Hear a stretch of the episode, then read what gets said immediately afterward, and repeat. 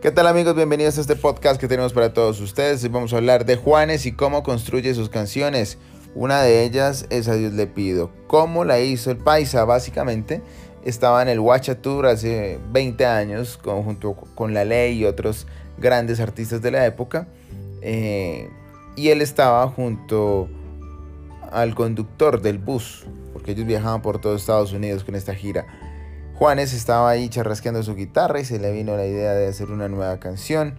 Eh, cuando eso todavía no tenía esa gran fama que tiene hoy por hoy el colombiano, empezó a charrasquearla, a charrasquearla y se le vino a la mente eh, A Dios le pido.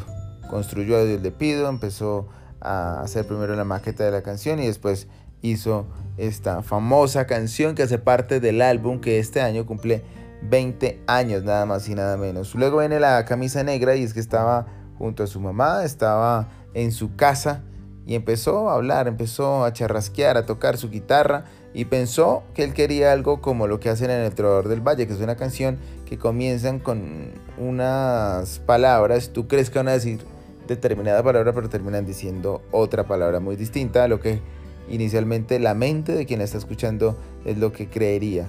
Juanes a partir de eso empezó a, tocar su guitarra, no tenía ni idea que iba a escribir, que fue la canción eh, más difícil que él ha hecho, es lo que nos aseguró, la canción más compleja que ha tenido él a la hora de escribirla, pero terminó finalmente haciendo la camisa negra, no tenía ni idea, sino que en la maqueta le sonaba como algo a negra, como algo a camisa, y terminó juntando todo esto, y allí nació la camisa negra. Son las dos historias en estos podcasts que tenemos para todos ustedes, tanto de la camisa negra, como de Adiós le pido de Juanes.